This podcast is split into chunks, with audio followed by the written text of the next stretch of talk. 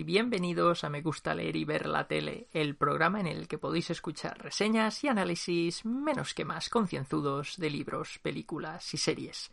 Soy Mario Alba y como ya os habréis podido imaginar, me gusta leer y ver la tele. Hoy vamos a hablar de la tercera temporada de una de mis series favoritas de la actualidad y se trata ni, ni más ni menos que de Ozark, la serie original de Netflix eh, protagonizada por Jason Bateman y Laura Linney. Si recordáis, ya os he hablado de temporadas anteriores, creo que de la segunda temporada, hace, bueno, infinidad de episodios. Y desde que se estrenó, llevaba, bueno, desde que se estrenó, sí, desde que la vi rápidamente, llevaba esperando que se hiciese una tercera temporada, que en teoría debería haber salido el año pasado, creo que fue, pero se retrasó y salió, ha salido este, pero bueno, ¿Qué se le va a hacer? El caso es que, en mi opinión, la espera ha merecido la pena y, y mucho. Porque, si ya he dicho que es una de mis series favoritas de la actualidad, esta tercera temporada no ha hecho sino probarlo. Por si no sabéis nada de la serie, básicamente está protagonizada por la familia Bird. Y tenemos al padre, que es eh, Marty, el personaje de Jason Bateman, y su esposa Wendy, el personaje de Laura Linney, y después eh, sus dos hijos Charlotte y Jonah, interpretados por Sofía Hublitz y Skylar Gardner. Y ellos eh, pues eh, vivían antes en, creo que es en, Chicago, donde vivían, y tuvieron que salir por piernas, ya que debido al hecho de que el padre, Marty, es, estaba pues bueno, quebrantando la ley, estaba lavando dinero para, para un cartel mexicano y, entonces, eh, en fin, esto hay una serie de complicaciones, tienen que ir a una zona mucho más rural, mucho más alejada pues de, de lo que está pasando, ¿no? De la vorágine, de lo que está pasando. Y aquí, eh, pues él va a continuar con su labor de, de, lavar dinero y trabajar para personajes bastante siniestros. Y esto va a llevarlo a, bueno, pues ir contactando con distintos personajes que se mueven en este submundo, ¿no? En, en este mundo criminal y va a arrastrar con él a su familia inexorablemente. Al principio la esposa no lo sabe, luego acaba sabiéndolo, al final los niños acaban sabiéndolo también, se convierten todos en cómplices voluntarios y, en fin, tienen que hacer lo que tienen que hacer para mantenerse con vida y para no acabar siendo ejecutados por cualquiera de las distintas facciones enemigas que, que, se enfrentan a lo largo de la serie. Y es que, es que esta es una serie que está plagada de peligros. Eh, cada episodio eh, termina de forma tremenda y han pasado cosas que uno no se esperaba y ha habido pues decisiones que se han tomado que han llevado a empeorar la situación, a pesar de que lo que se estaba tratando de hacer era pues precisamente lo opuesto, ¿no? Solucionar un problema. Pero claro, aquí nadie es perfecto y por más listo que Morty sea, que lo es, o que su esposa Wendy sea, que lo es, pues no pueden prever todas las consecuencias de sus acciones o no pueden prever cuáles van a ser exactamente las reacciones de, de, todas las piezas, como ya he dicho, que están en el tablero, los distintos intereses encontrados, este que les tiene manía o les tiene tirria o este que se la tiene jurada por algo que pasó en episodios anteriores o este que sí, que era amigo suyo, o bueno, amigo, al menos colaborador o aliado, pero ahora ve la manera de beneficiarse si los traiciona y no, no, se lo piensan dos veces y los traicionan. Y entonces, como digo, es un mundo muy peligroso en el que se mueven, en el que un paso en falso eh, puede llevarte puede llevarte al cadalso, puede, puede dejarte listo de papeles. Entonces esto hace que cada episodio sea muy emocionante. A mí la serie me parece, vamos, me parece completamente, pues eso, emocionante, repleta de suspense, de intriga, de emoción. Siempre veo todos los episodios aquí agarrado al sofá diciendo, madre mía, lo que está pasando y lo que va a pasar, la que está cayendo y la que va a caer. Y en esta temporada, pues todo eso continúa. Y sin embargo, se va a añadir una vuelta de tuerca que yo no me esperaba. Esto va a suceder debido a la apertura del casino. Por fin, cuando vimos, bueno, la segunda temporada, eh, Marty y su esposa Wendy estaban tratando de, de obtener todos los permisos para, para, abrir un casino. Iba a ser un casino flotante en, en el río.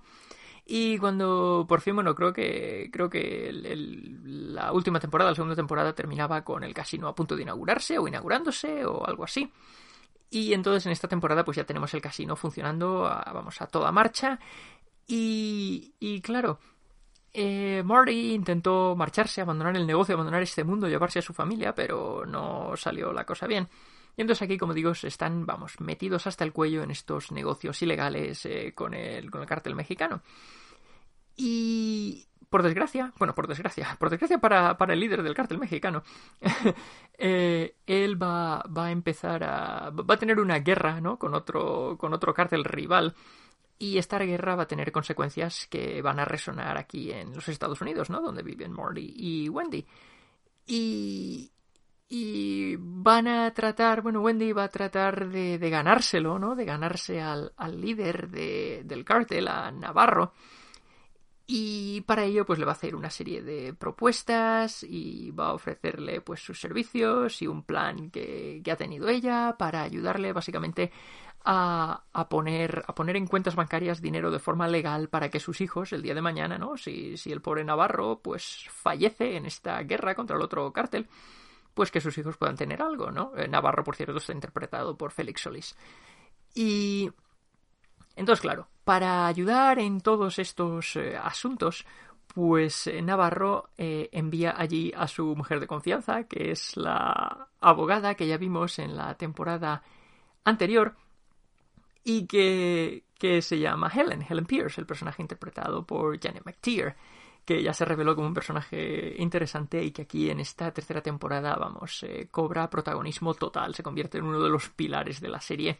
Es una mujer despiadada que no duda en ningún momento en ejecutar a quien tenga que ejecutar y que, y que vamos, que, que tiene los intereses de, de su jefe de Navarro, pues siempre, siempre eh, es lo primero en lo que piensa, ¿no? Para ella son, son la, es su prioridad. Esto lo va a llevar pues a distintos enfrentamientos con los Bird porque a lo largo de la temporada vamos a asistir a un deterioro de la confianza entre ambos campos, ¿no? Por un lado, Helen Pierce como representante del cartel de Navarro y por otro lado, eh, los Bird.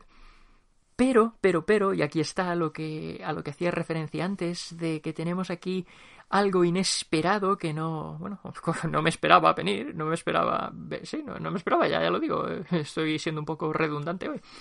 Y es que el Frente Unificado, el Frente Unido que hasta ahora habían presentado Marty y Wendy, que vimos empezar a resquebrajarse un poquito, un poquito justo al final de la segunda temporada. Aquí, en esta tercera temporada, va a ser dinamitado por completo y vamos a asistir al peligrosísimo enfrentamiento entre Marty y su mujer. Y esto no solamente tiene consecuencias domésticas, en plan ella le dice vete de casa y márchate a un hotel, eh, que es lo que tiene que hacer él, sino que cada uno empieza a maniobrar por cuenta propia. Y cada uno piensa que las decisiones que está tomando el otro son las incorrectas. Y entonces van a hacer lo que sea para menoscabarlos, para, para encontrar una solución alternativa, para presentar planes diferentes a Navarro, que luego ellos pues eh, van a actuar en consecuencia y van a, van a empezar a, a caer, a incurrir en contradicciones y los peligros que todo esto conlleva, porque claro, en un momento dado Navarro va a decir, pero a ver, vosotros a qué estáis jugando, ¿acaso acaso uno no sabe lo que está haciendo el otro? Y aunque claro, ellos lo niegan y dicen, no, no, no, no, claro que lo sabemos, en verdad no lo saben, porque cada uno está yendo a la suya. Y esto, como digo, eh, degenera rápidamente y causa una serie de situaciones peligrosísimas, bueno, muy, muy en línea, ¿no? Con, con la tónica general de la serie y que van a causar, bueno, van a tener efectos que se van a sentir a lo largo de, toda la temporada, tanto en los hijos como en ellos mismos, como en la propia Helen, como en la hija de Helen, que es un personaje eh, nuevo que aparece esta temporada, como, como en otros, eh, otras piezas en el tablero. Siempre utilizo la misma metáfora, tengo que empezar a pensar en algo diferente, lo siento.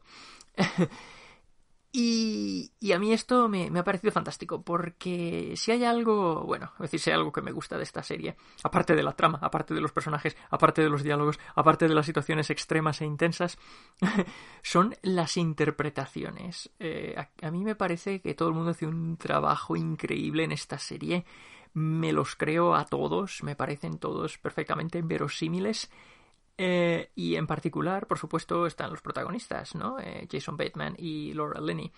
Y en esta temporada creo que es que ambos se lucen. En este duelo que tienen ellos dos, entre ellos, ¿no? El marido y la mujer, es que se lucen. Y ves, se, sacan los trapos sucios, ponen el grito en el cielo, se atacan el uno al otro, se dicen las verdades y, y van a herir, van a cortar, van a dañar.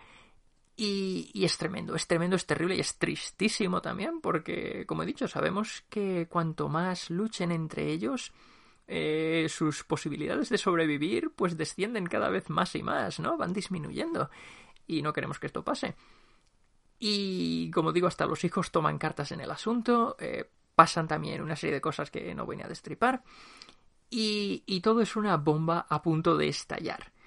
Eh, las cosas además se complican cuando aparece otro personaje nuevo, el personaje de Ben, que es el hermano de Wendy, que un buen día aparece, se deja por allí caer y dice, mira, he venido aquí a pasar unos días con vosotros. Eh, y claro, este Ben, que por cierto está interpretado por Tom Pelfrey, pues eh, rápidamente vamos a descubrir que tiene ciertos eh, problemas psicológicos. Y de nuevo, en una operación tan delicada, que es toda una red complicadísima de mentiras, un equilibrio de favores, de amenazas y de, en fin, de, todo esto que, os he estado contando, pues claro, tener a una persona con problemas eh, psicológicos eh, justo en medio, justo en el centro de toda esta trama, de esta red tan delicada, pues ¿qué pensáis que va a tener? Pues consecuencias funestas, pues claro que sí, pues, pues si es que no puede ser de otra manera. Y aunque Wendy y Marty tratan de quitárselo de encima, decirle que se vuelva otra vez a Chicago o de donde sea que viniese, pues él no quiere, que echa de menos a su hermana, que quiere pasar tiempo con sus sobrinos, y, y, bueno, y las cosas van a ir de mal en peor, ya no solo porque es una influencia un tanto negativa, especialmente en Jonah, sino porque va a encapricharse de el personaje de Julia Garner, eh, Ruth, Ruth Langmore, y al principio le dice que no, que se vaya por ahí, que se vaya a paseo, pero él pues insiste, insiste, persevera y al final pues empieza a hacerle gracia a él, a ella, y esta relación, de nuevo, va a traer una serie de problemas para la operación de Marty y para la familia. Que madre mía, madre mía. Wendy la avisa, le dice, oye, mira, que él tiene desorden bipolar y que. y que no se está tomando las medicinas que se tiene que tomar y esto va a acabar como el rosario de la aurora. Pero Ruth decide ignorarla y decide escuchar a su corazón y menudo embrollo más enorme acaba montándose. No digo más pero como digo, va, a, tener una, una, serie de consecuencias que yo estaba viendo los episodios y estaba con la boca abierta. Estaba con la boca abierta porque por un lado era increíble e inesperado y por otro lado hay ciertas cosas que te las ves venir y te las ves venir y como los creadores saben que te las ves venir, pues te, te, van dando las pistas poco a poco, se van recreando en esta tensión que están creando, en esta angustia que saben que están generando, porque saben que tú sabes lo que va a pasar y ellos te lo están mostrando, te lo están anticipando, pero poco a poco, poco a poco, poco a poco. Y según se va, se va aproximando, ¿no? El momento en el que sabemos que esto tiene que suceder sí o sí, es que, es que se te cae el mundo encima. Es que es terrible, es terrible y es triste y es deprimente y es demoledor y desolador y descorazonador y todas estas cosas. Y claro, uno se puede preguntar, entonces, ¿para qué ves esta serie si es tan triste y tan deprimente? Y es verdad, es una buena pregunta. Pero es que es tan interesante, es tan entretenida y además, claro, sé que es ficción y que esta gente realmente no está sufriendo. Y, y, es que me resulta, me resulta, vamos, ya lo he dicho, emocionante a tope, intrigante a tope. Otra subtrama es la que vemos en el mismo casino con Marty, el personaje de Jason Bateman, y la nueva agente del FBI, la agente Maya Miller, interpretada por Jessica Francis Dukes, eh, a quien han mandado ahí para que tenga, le tenga el ojo echado, porque saben que él está trabajando para el cártel mexicano, pero tienen que probarlo. Y, pero claro, Morty es demasiado listo y entonces están ahí trabajando ella y su equipo, son incapaces de probar que él está ahí, he dicho antes lavando el dinero varias veces, pero eso no se dice así en español, se dice blanqueando, se dice blanquear el dinero, ya no sé ni hablar mi propio idioma nativo, lo siento, blanquear el dinero, no lavar el dinero, como si lo metiese en una lavadora. Eh, blanquear, blanquear el dinero, lo siento. Eh. Eh, y qué mal estoy, qué mal estoy. Entonces, como digo, está ella ahí en el casino con su equipo de agentes, investigándolo todo, supervisándolo todo, contando el dinero, mirando las cámaras de seguridad, paseando por, el, por los pasillos, por entre las mesas de juego y tratando de pillar a, a, Marty, ¿no? Y él está pues tratando de adelantarse a todo lo que van a hacer, urdiendo nuevas formas de blanquear el dinero, de meter el dinero ilegal en el casino, de sacarlo por el otro lado. Ruth, por supuesto, lo ayuda porque ella pues está eternamente agradecida a, Marty toda la ayuda que le ha prestado.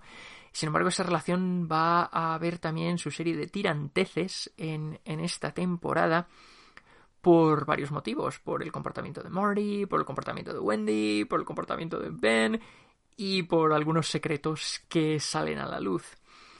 Y luego además por otro lado tenemos algunas cosas que es que ya son, yo ya me llevaba las manos a la cabeza, ¿no? Como, como la, la relación que se establece entre la, la despreciable viuda Snell y su, su nuevo y más reciente ayudante, Wyatt, Wyatt Langmore, interpretado por Charlie Tahan, eh, eh, la viuda Snell, Darlene Snell, interpretada, por cierto, por, por Lisa Emery. Y cómo esta relación, de nuevo, que empiezan a darte pistas, empiezan a señalarte, lo empiezan a decir, mira, que, que, que hay visos de que esto es lo que va a pasar y que ella es una abuela, bueno, una abuela que además parece la misma muerte porque está delgadísima, está demacradísima y da miedo verla. Y de repente ves que Wyatt empieza a hablar con ella, que empiezan a caerse bien. Y Wyatt tiene, pues eso, pues 18 años, 20 años. Y se, se traslada y se muda y se, se instala en casa de ella. Y ves que parece que ella lo mira con buenos ojos, parece que le ríe las gracias y dices, eh, no, no, no vais a hacer lo que me estáis indicando que vais a hacer, ¿verdad? No, no podéis hacerlo, o sea, no, esto no vais a hacerlo, pero sí, lo hacen. Y cuando los dos se juntan y se juntan bien juntados, uno dice, madre mía, yo no podía ni mirar y me tenía que tapar la cara diciendo, pero esto, esto, esto qué es, esto es angustioso, esto es agónico, esto es terrible. Ya obviamente me, comprendéis a lo que me refiero. Y al mismo tiempo, pese a ser terrible y horrible y espantoso, eh, tiene sentido, tiene sentido en, en la historia que se nos está contando. Y es, como digo, una fuente más de tensión, una fuente más de problemas y una fuente más de preocupación para los Bird, porque, claro, recordemos que Darlene acabó con el, con el niño, con el bebé de temporadas anteriores del, del cura. Y bueno, no quiero destripar más por si no habéis visto la serie todavía, pero esto va a traer también cola. Va a traer, va a traer cola.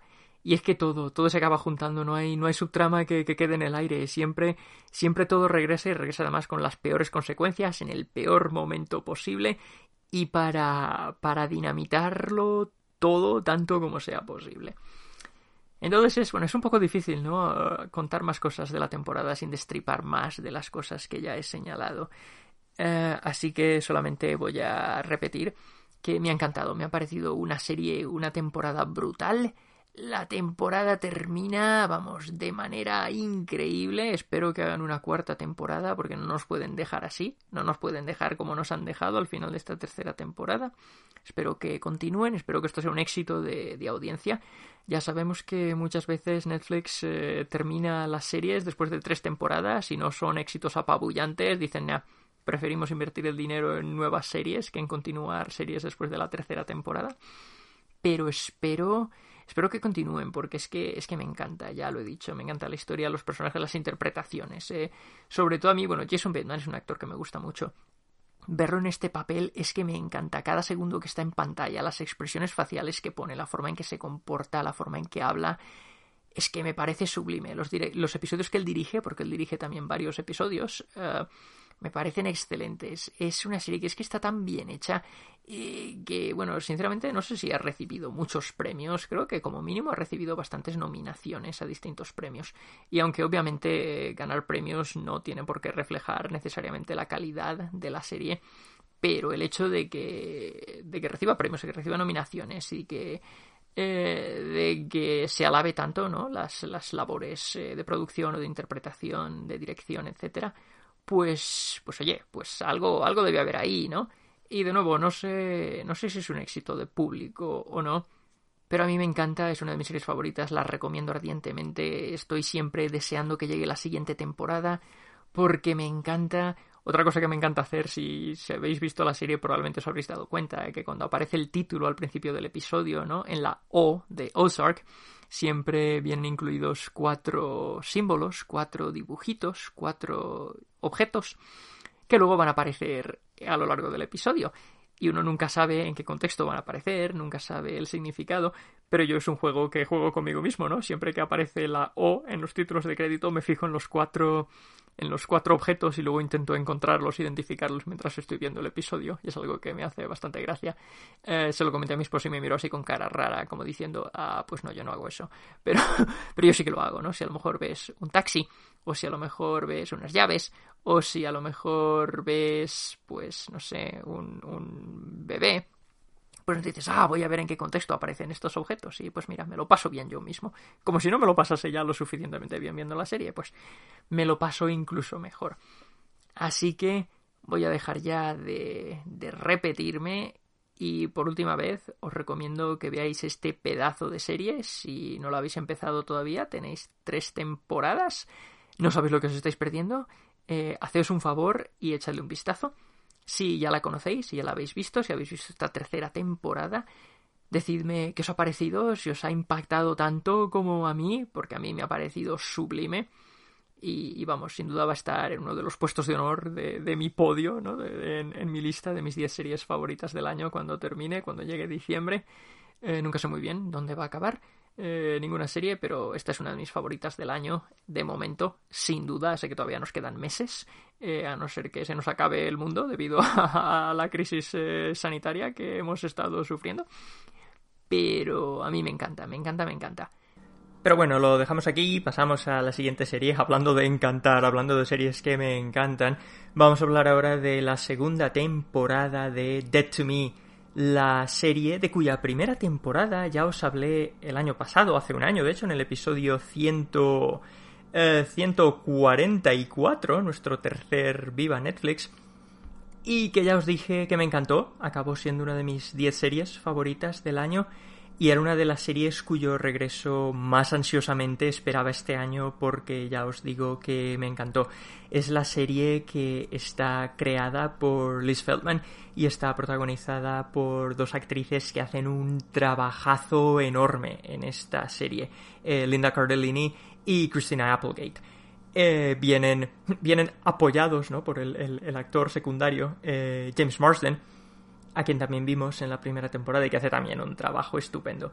Eh, estos, estos tres tienen una química extraordinaria, en particular las dos actrices. Eh, creo que Christina Applegate y Lina Cardellini eh, se lo deben pasar en grande rodando esta serie. Y la, como he dicho, la química que tienen es extraordinaria. La forma en que, en que vamos, se alimentan la una de la otra, ¿no? Con su energía, con su actuación, con sus emociones en cada escena es algo que, que sinceramente es, como pocas veces he visto. Me parece extraordinario. Eh, la primera temporada me encantó, ya os he dicho, estaba esperando ansiosísimamente que se estrenase esta segunda temporada y me alegra decir que no me ha decepcionado en absoluto. He visto por ahí, por internet, eh, gente que vio también la primera temporada y le gustó mucho, pero que esta segunda temporada los ha decepcionado un tanto. Eh, piensan que la cosa se ha vuelto un poco melodramática, que ha habido, se ha hecho uso de algún que otro recurso eh, denostado en plan soap opera, en plan telenovela. Y aunque comprendo lo que se refieren, se refieren a la aparición de un hermano gemelo, esto me queda clarísimo eh, a mí no me parece ni que esté mal utilizado, ni que se abuse del recurso, ni que de ninguna forma suponga, pues, pues eso, que, un desmerecimiento. Eh, la serie, ya digo, la temporada me ha encantado, me ha parecido soberbia, sin duda, cuando termine el año. Ya sé que estamos todavía en julio, todavía nos queda medio año de televisión pero sin duda que va a estar entre mis 10 favoritas del año, porque es que no os puedo, de verdad, no, no puedo transmitir, no puedo describir lo mucho que me encanta esta serie. Eh, al igual que la primera, esta segunda temporada tiene 10 episodios que duran media hora, cada episodio es cortito y se pasa volando. Se pasa volando porque es que además en cada episodio pasan un montón de cosas. No es como en otras series que he comentado en el pasado en el programa, de cuyo nombre no me quiero acordar, que la estás viendo y dices, pues si es que no pasa nada, pues si es que no pasa nada, pues si es que es lo mismo, pues si es que no pasa nada. Aquí en esta, en esta serie, yo no sé si es porque cada episodio es cortito, ¿no? pero, pero es que están repletos de sucesos, repletos de sorpresas, repletos de giros y, y, la trama general va avanzando episodio tras episodio. No hay ningún episodio, al menos en mi opinión, que lo veas y digas, eh, pues vaya, se lo podían haber ahorrado. No, siempre hay alguna sorpresa, alguna revelación, algo que te deja con la boca abierta y que te hace querer regresar al día siguiente a ver el siguiente episodio. ¿Qué digo el día siguiente? Te hace querer verlo ya en cuanto terminas uno, quieres ver el siguiente y el siguiente y el siguiente. Al menos es lo que me pasa a mí. Y debo decir que también a mi esposa. Ya sabéis que, ella es un poco más exigente en lo que a la serie se refiere y, es bastante más crítica y se cansa antes de las series que, no le aportan nada. Eh, yo soy un poco más, bueno, iba a decir más paciente, pero tal vez un poco más tonto en ese, en ese aspecto pero a los dos nos ha encantado, nos ha parecido una serie... la serie nos parece extraordinaria, pero esta temporada en particular ya os digo que, nos ha parecido sensacional y además ha sido, ha sido un poco difícil ponerse a ver otras cosas después de haber visto básicamente vimos eh, Upload, la serie de la que os hablé el jueves pasado en el episodio 254 eh, la vimos en cuestión de, una semana, nos ventilamos los 10 episodios, ya os dije que, nos encantó, nos pareció tremenda. En cuanto la terminamos, estuvo disponible esta segunda temporada de Dead to Me, nos la pusimos y, o sea, vaya dos series que ver una detrás de la otra, porque las dos son sensacionales, en mi opinión. Y sin duda las dos van a acabar en, en, mi lista de las 10 películas, perdón, las 10, mis 10 series favoritas del año cuando llegue diciembre.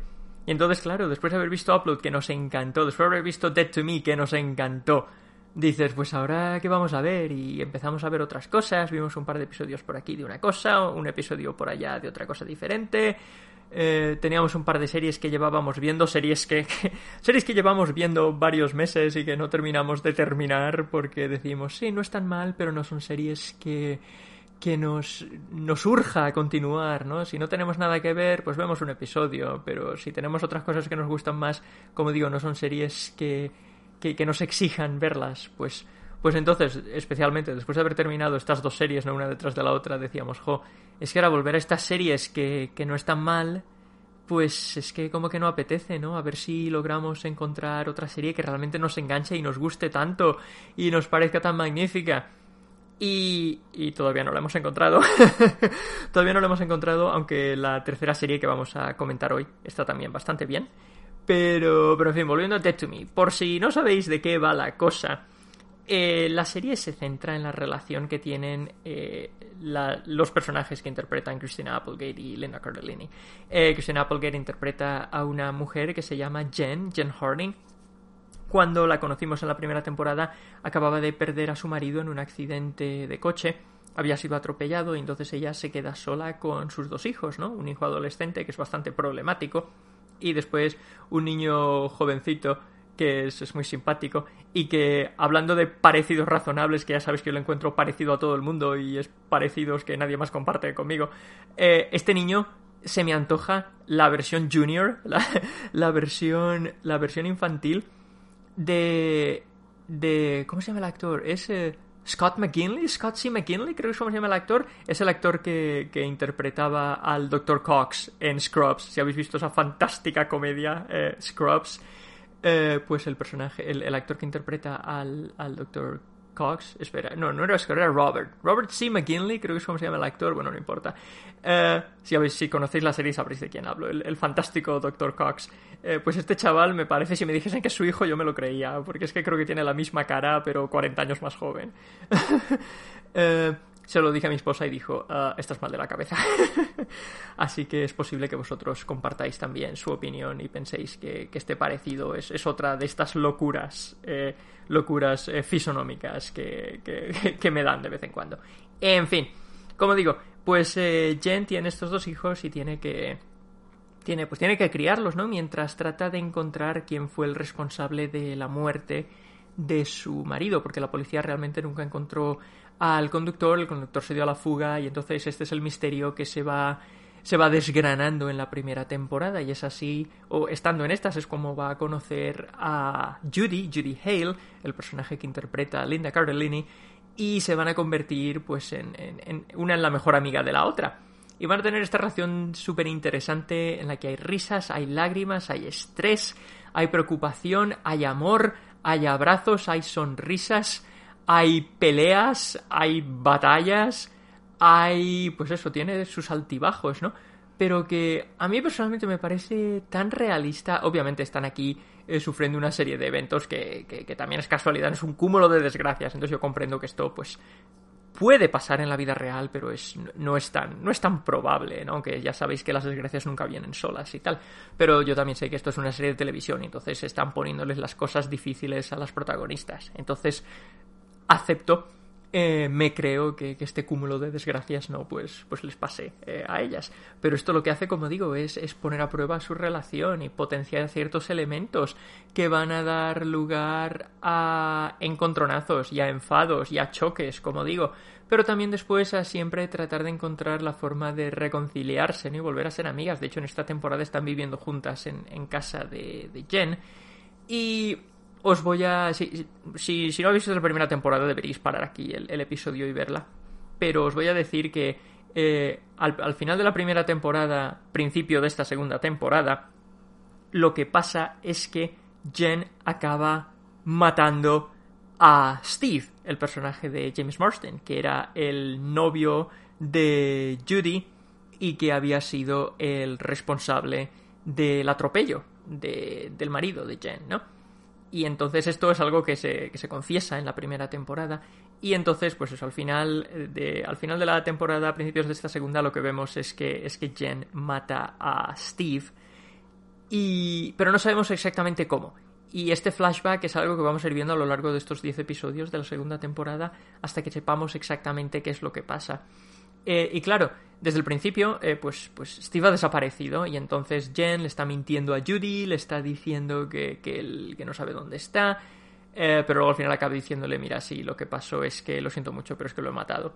Y entonces el resto de la temporada, porque es que lo siento, tengo que destriparos eso porque es que eso es el planteamiento, es, es, la parte central de esta temporada, ¿no?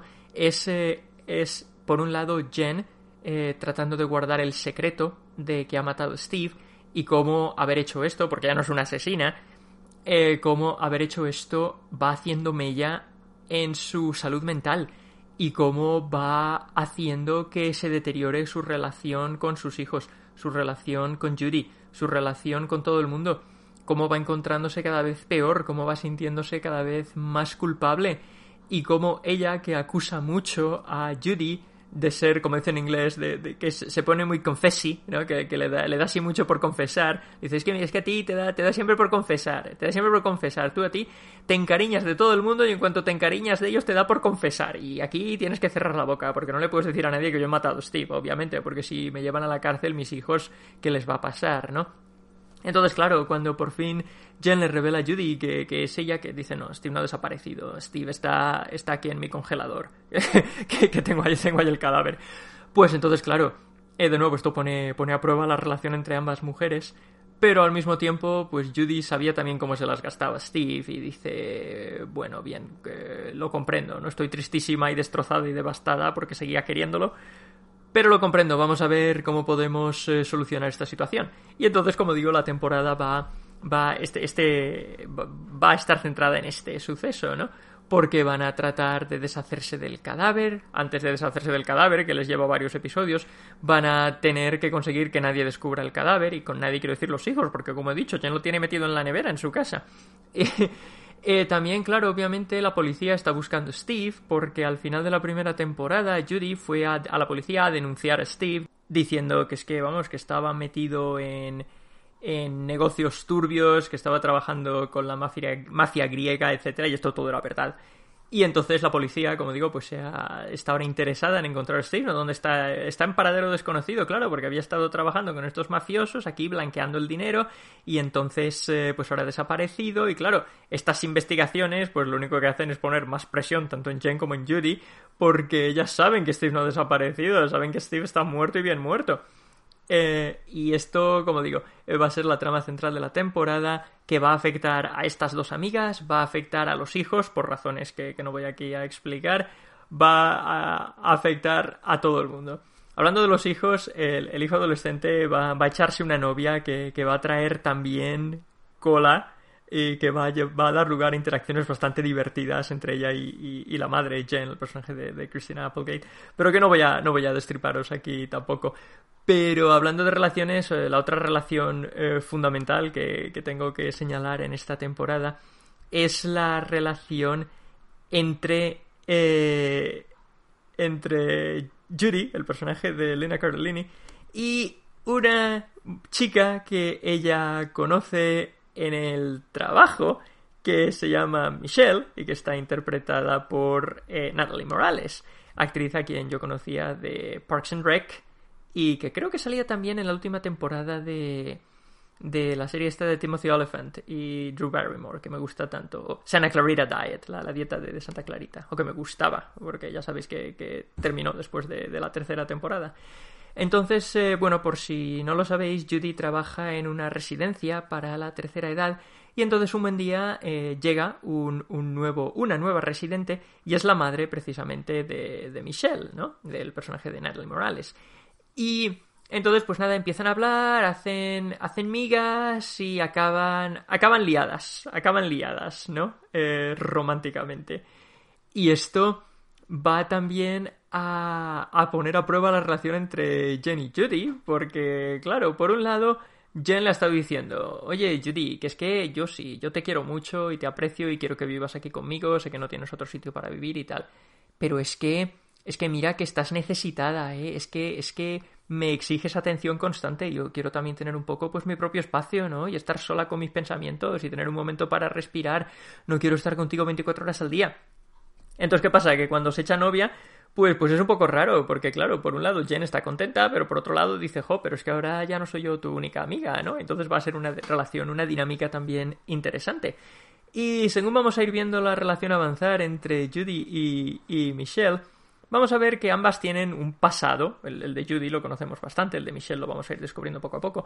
Y según Michelle vaya descubriendo el pasado de Judy, vamos a ver qué es lo que pasa. Porque obviamente vamos a llegar aquí a un, a un punto, a un clímax, ¿no? Un punto culminante que va a resultar explosivo. Especialmente cuando, cuando entra en juego la compañera de, de cuarto, compañera de piso, compañera de casa de Michelle, que no revelo aquí, pero que a mí me dejó con la boca abierta. Me moría de la risa, me moría de la risa.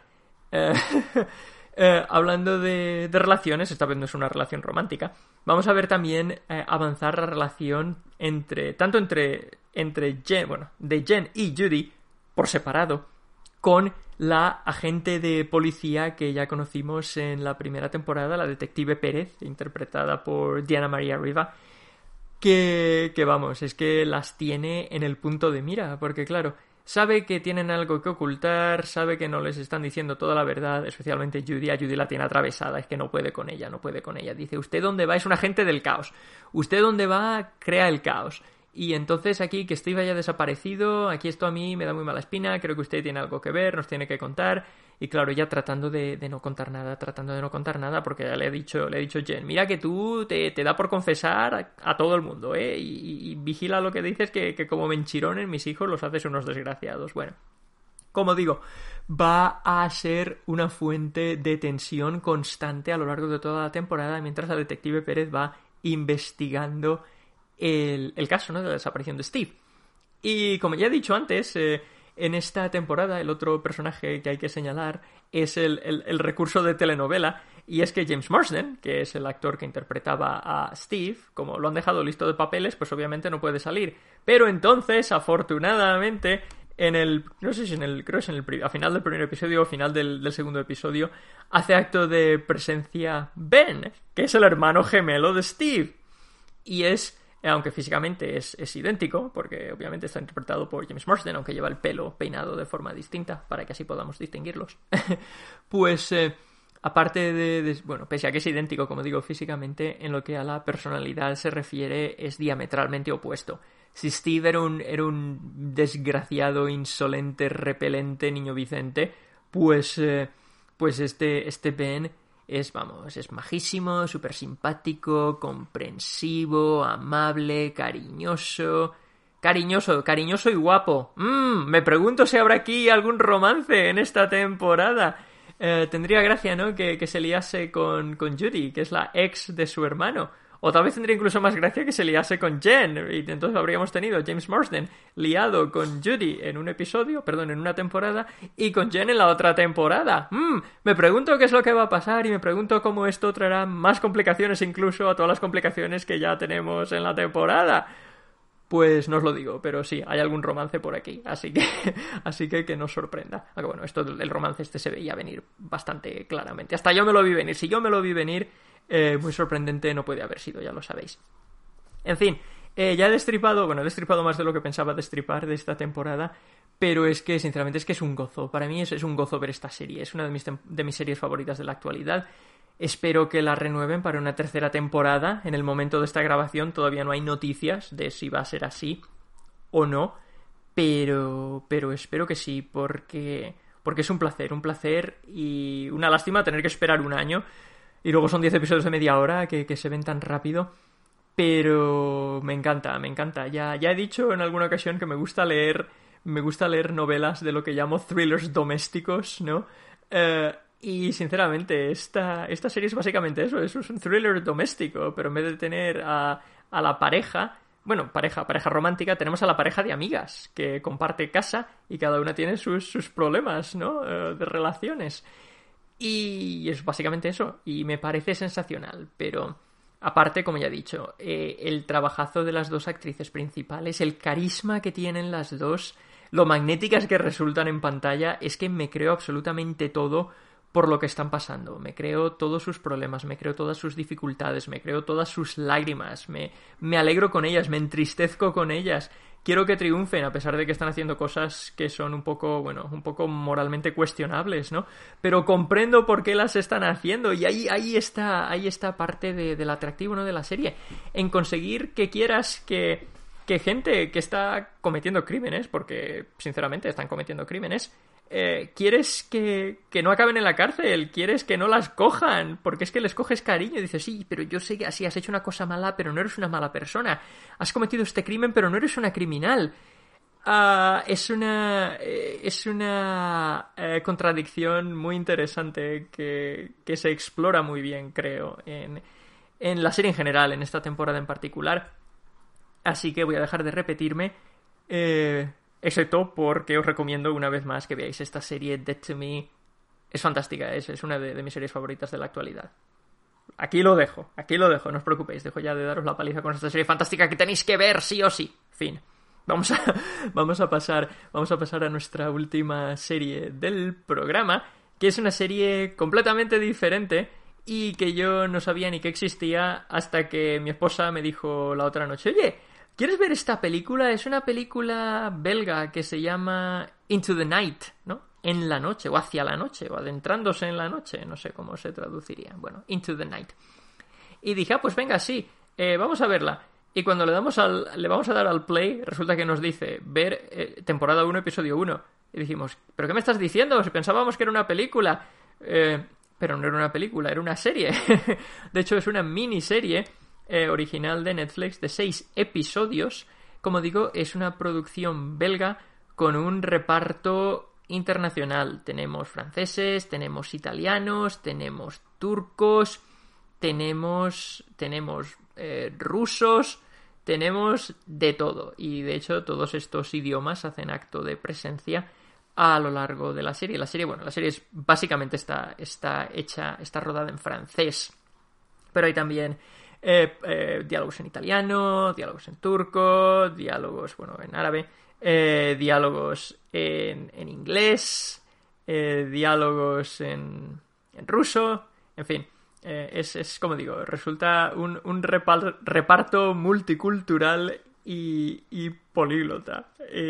es muy interesante, es muy interesante. Son seis episodios de cuarenta y pocos minutos cada uno eh, no sé si va a haber una segunda temporada, porque bueno, la trama realmente empieza y termina, pero lo dejan también eh, en plan diciendo, bueno, si esto tiene éxito, nos dejamos la puerta abierta para una segunda temporada, pero al menos eh, lo que es la trama principal ¿no? de, de, la, de estos seis episodios pues se resuelve. Así que si, si nunca hay una segunda temporada, pues uno no queda insatisfecho, al menos yo no, no he quedado insatisfecho.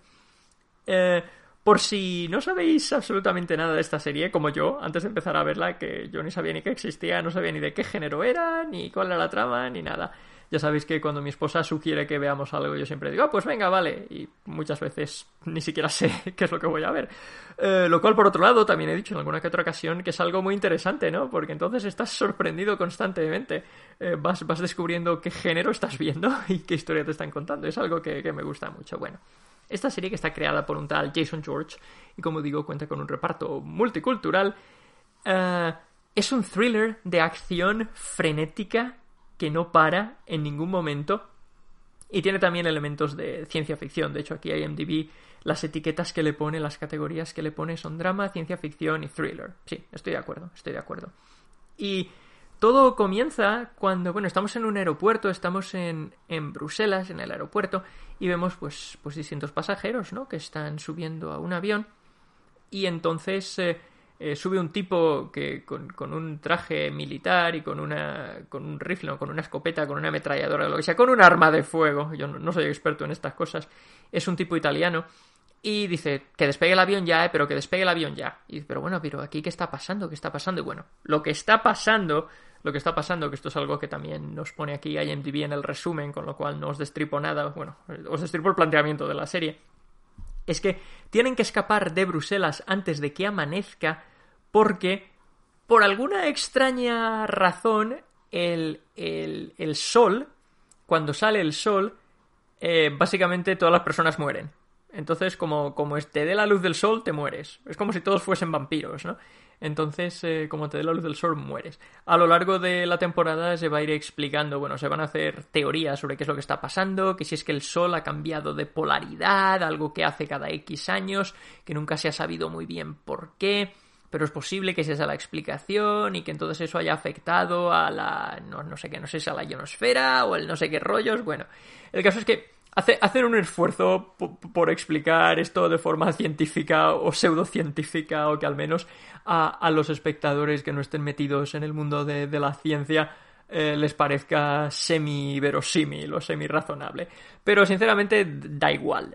O sea, da igual que esto sea semi-verosímil o que fuese posible en algún tipo de, de escenario, aunque fuese improbable o que sea una completa invención. O sea, quiero decir, si me dicen, pues es una serie de ciencia ficción, lo que está pasando es mentira, es ciencia ficción, pues yo me lo creo, me, lo creo, pues bien, pues ya está.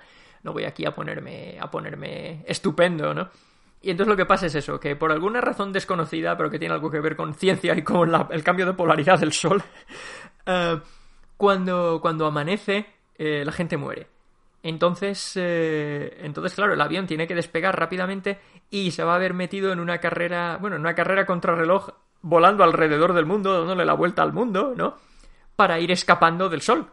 Para ir escapando del sol. Entonces, claro, todos sabemos que, el sol sale por el este y se pone por el oeste, ¿no? Entonces, en Bruselas, el avión en el que se suben iba a ir a, ir a Moscú. Entonces, los pasajeros que, que van en el avión pues iban del destino que tienen a Moscú por una serie de razones que vamos a ir descubriendo a lo largo de los episodios, ¿no? Según vayamos conociendo a los personajes, iremos descubriendo por qué estas personas iban a Moscú. Eh, una serie de razones. Y, pero claro, eh, el tipo este, el militar con, con, con, el, con la ametralladora, dice, no, no, no, tenemos que volar hacia el este, tenemos que volar hacia el este, si volamos hacia el oeste vamos a morir, tenemos que volar hacia el este. Total, que vuelan hacia el este. Y entonces, eh, a lo largo de los seis episodios, como digo, va a ser todo una serie de reveses tratando de huir del sol, porque claro, todo lo que podría ir mal, va mal. Eh, tienen, que, tienen que aterrizar para repostar, hay problemas con, los, con el motor del avión, hay problemas con el tren de aterrizaje, hay problemas con los sistemas del avión, hay problemas con el piloto que le han pegado un tiro y, en la mano y entonces va a coger una infección hay problemas con, con una ventanilla que se rompe porque le, había dado un balazo antes y se había resquebrajado un poco y entonces la presión pues acaba destruyendo la, la ventanilla. Hay problemas eh, cuando aterrizan en los distintos sitios porque claro, el, avión no puede estar volando por tiempo indefinido. Como digo, tienen que parar a repostar, tienen que parar para encontrar piezas para reparar, por ejemplo, la radio eh, del avión que no funciona, para encontrar provisiones etcétera. eh, pues entonces cada vez que aterrizan ah, también siempre hay otro cúmulo de problemas que se encuentran en tierra cuando, cuando aterrizan. Ya sea personas que, supervivientes que se encuentran o ya sean conflictos. Conflictos, que ahora, que ahora comentaré un poco. Entonces, como digo, es, siempre es un poco es un poco como en Dead to Me que os estaba comentando hace un minuto, ¿no? Que cada episodio pasa algo que dices, madre mía, ¿y ahora qué va a pasar? ¿Y ahora qué va a pasar? ¿Cómo van a salir de esta, no? Pues en esta serie es un poco lo mismo, dices, ¿y, ahora? ¿Pero cómo van a salir de esta? ¿Y cómo van a solucionar esto? ¿Y cómo van a poder continuar volando hacia el oeste si ha pasado esto? Y, y entonces, eh, pues siempre uno quiere ver el siguiente episodio y quiere ver el siguiente episodio. Y yo me lo he pasado muy bien viendo esta serie. Eh, mi esposa también, a los dos nos ha gustado bastante. Y y claro, hay que, de nuevo, hay que, hay que es ciencia ficción, hay que creerse un poco lo que te están contando. Dices, bueno, bien, que, el sol sale y la gente muere, bien. Que esta gente es capaz de seguir volando hacia el oeste por tiempo indeterminado, pues bien, me lo creo. Aunque bueno, que tengan que, tengan que hacer, como digo, una serie de. Tienen que pasar por una serie de peripecias para que esto sea posible. Pero es un planteamiento interesante, a mí me gusta mucho, ¿no? Es la vuelta, la vuelta al mundo en. no en 80 días, pero es la vuelta al mundo constante para evitar morir. Entonces, claro, tienen que seguir, tienen que seguir, tienen que seguir, porque no, no pueden decir, bueno, llegamos a, no sé, algún punto en el oeste, Hawái, en un momento dado se habla de, aterrizar en Hawái, eh, no os digo por qué, pero, pero no, no puede decir, no, bueno, llegamos a Hawái y estamos a salvo. No, porque el sol, como la Tierra sigue girando, pues el sol sigue saliendo. Y eh, como el sol sigue saliendo, uno no se puede parar en Hawái diciendo, ah, ya está, hemos, hemos conseguido, hemos terminado la carrera antes que el sol, hemos llegado a la meta. No, no, la meta siempre sigue moviéndose hacia adelante, porque el planeta sigue girando, ¿no? Entonces nunca pueden estarse quietos, siempre es una carrera contra reloj que nunca termina. Nunca termina hasta el último episodio, que no os desvelo lo que pasa, ni nada de nada. Entonces resulta intensísima por todos estos problemas, ¿no? Que ya os he contado. Y uno podría decir, como, como creo que ya Nacho comentó hace varios episodios al respecto de, de algo que no recuerdo, pues si ya, ya es mucha casualidad, ¿no? Ya son muchas coincidencias que todo, todo esto le pase al avión. Y uno dice, sí, sí, son muchas coincidencias, ya es casualidad que todo lo que pueda salir mal salga mal. Sí, es coincidencia.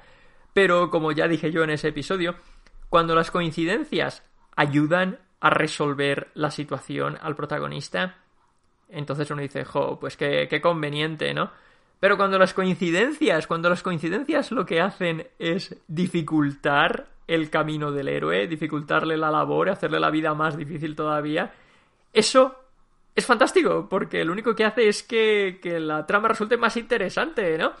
Porque, de nuevo, si las coincidencias sirven para ayudarte, para, para para salvarte en ese momento, ¿no? Para solucionarte la papeleta y dices, jo, qué conveniente, la, la vida no es así. Las, las, malas situaciones no se solucionan así por, por casualidad, ¿no? Eh, sin embargo, si tenemos un cúmulo de desgracias, es como, es como decía antes, ¿no? Pues sí, es que las desgracias nunca vienen solas, normal, ¿no? No hay dos sin tres, después de una pasa otra.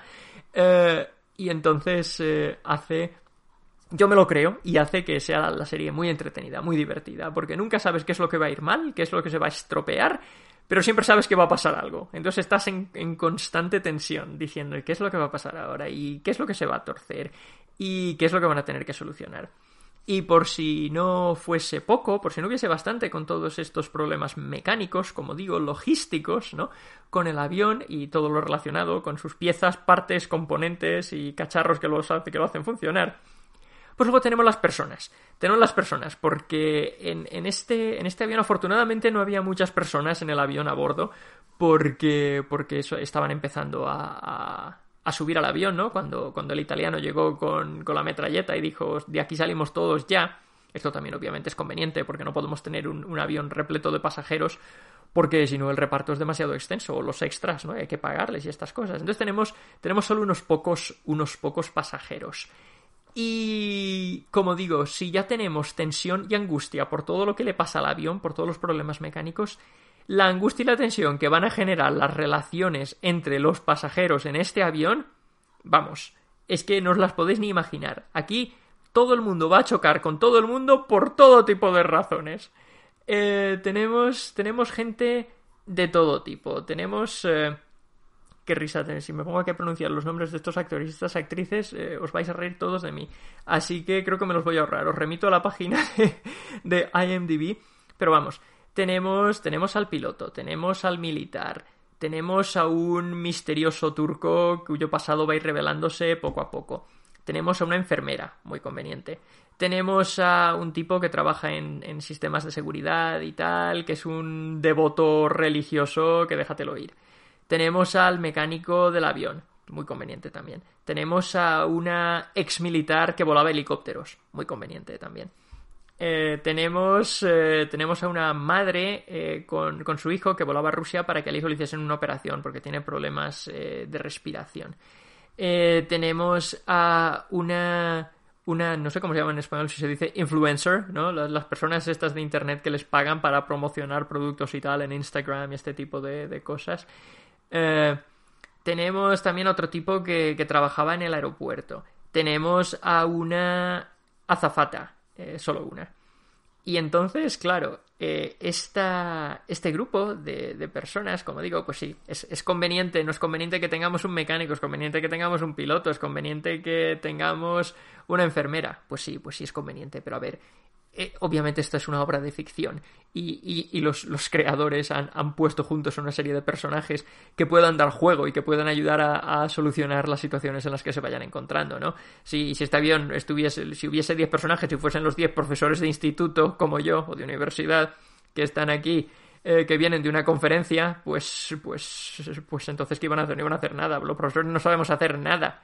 No sabemos hacer nada aparte de dar clase.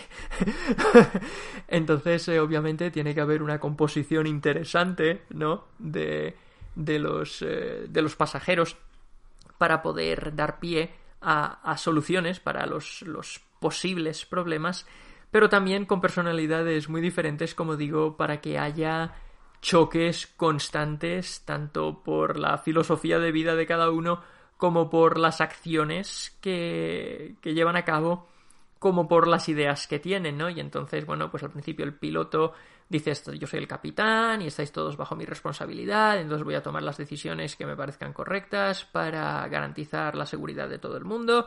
Esto duró bastante poco hasta que dicen, no, no, a ver, aquí esto tiene que ser una democracia, dice el tipo de la metralleta.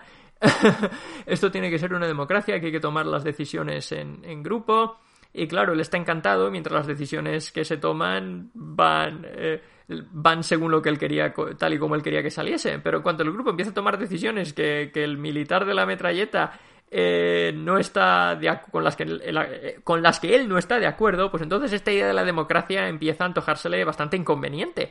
Y esto va a llevar a conflictos, y va a llevar a peleas, y va a llevar. va a llevar a la violencia extrema en más de una ocasión.